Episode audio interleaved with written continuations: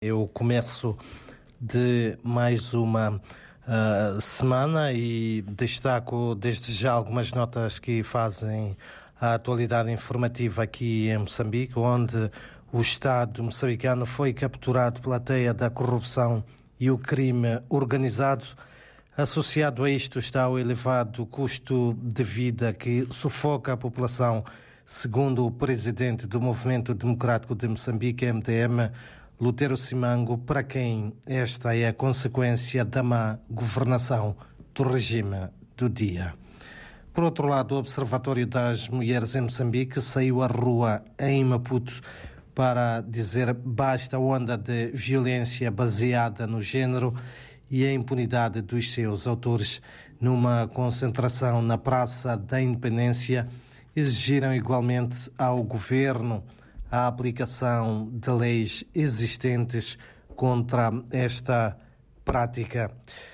Olhamos também um, este dia para o desporto, em que o, o Ferroviário de Maputo conquistou a taça de Moçambique, segunda maior prova do país, ao vencer, a segunda maior prova em futebol, assim é que é, ao vencer na última noite o seu homónimo da Beira no Estádio Nacional dos Impetos em Maputo por 1-0. Um, Com a conquista deste troféu que fugia há seis anos, os locomotivas de Maputo ganham o direito de representar Moçambique na Taça CAF do próximo ano.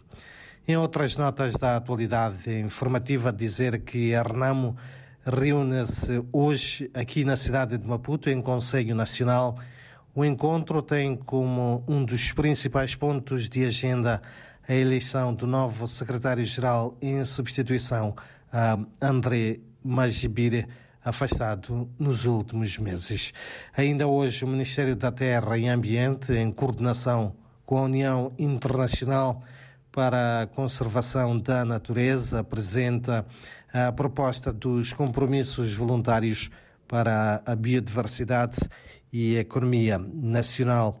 A apresentação dos compromissos enquadra-se no âmbito da, do Biodev 2030, um projeto sobre biodiversidade e desenvolvimento que hum, está em implementação em Moçambique desde março de 2020. Também hoje, e mesmo para terminar, dizer que a Autoridade Nacional Reguladora das Comunicações reúne-se na sua 16ª reunião anual de balanço e planificação e que vai decorrer até sexta-feira sob o lema por uma regulação colaborativa como pilar da economia uh, digital. São então estas algumas notas de destaque para este uh, começo do uh, dia em que o Instituto Nacional de Meteorologia prevê uma temperatura máxima de 30 graus aqui para a capital